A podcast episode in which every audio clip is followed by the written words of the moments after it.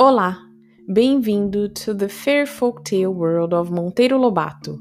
The story has been adapted to Portuguese learners and its transcription can be found at portugueseforyou.org. Chapter 5, Part 3.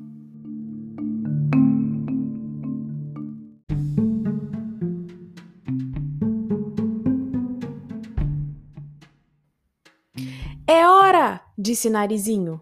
Aquele que vem vindo está com muito jeito de ter saci dentro. Pedrinho foi se aproximando pé ante pé e de repente, zás! Jogou a peneira em cima. Peguei! gritou no auge da emoção, debruçando-se com todo o peso do corpo sobre a peneira emborcada. Peguei o saci! A menina correu a ajudá-lo.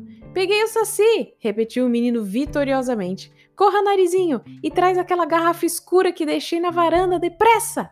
A menina foi num pé e voltou noutro.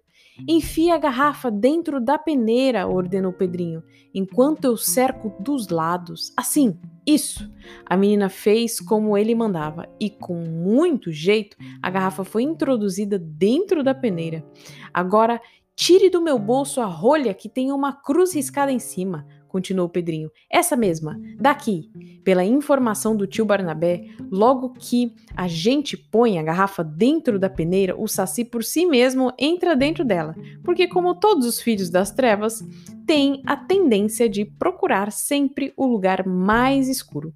De modo que Pedrinho, o que faltava fazer era fechar a garrafa e erguer a peneira. Assim fez e foi com o ar de vitória de quem houvesse conquistado o império que levantou no ar a garrafa para examiná-la contra a luz.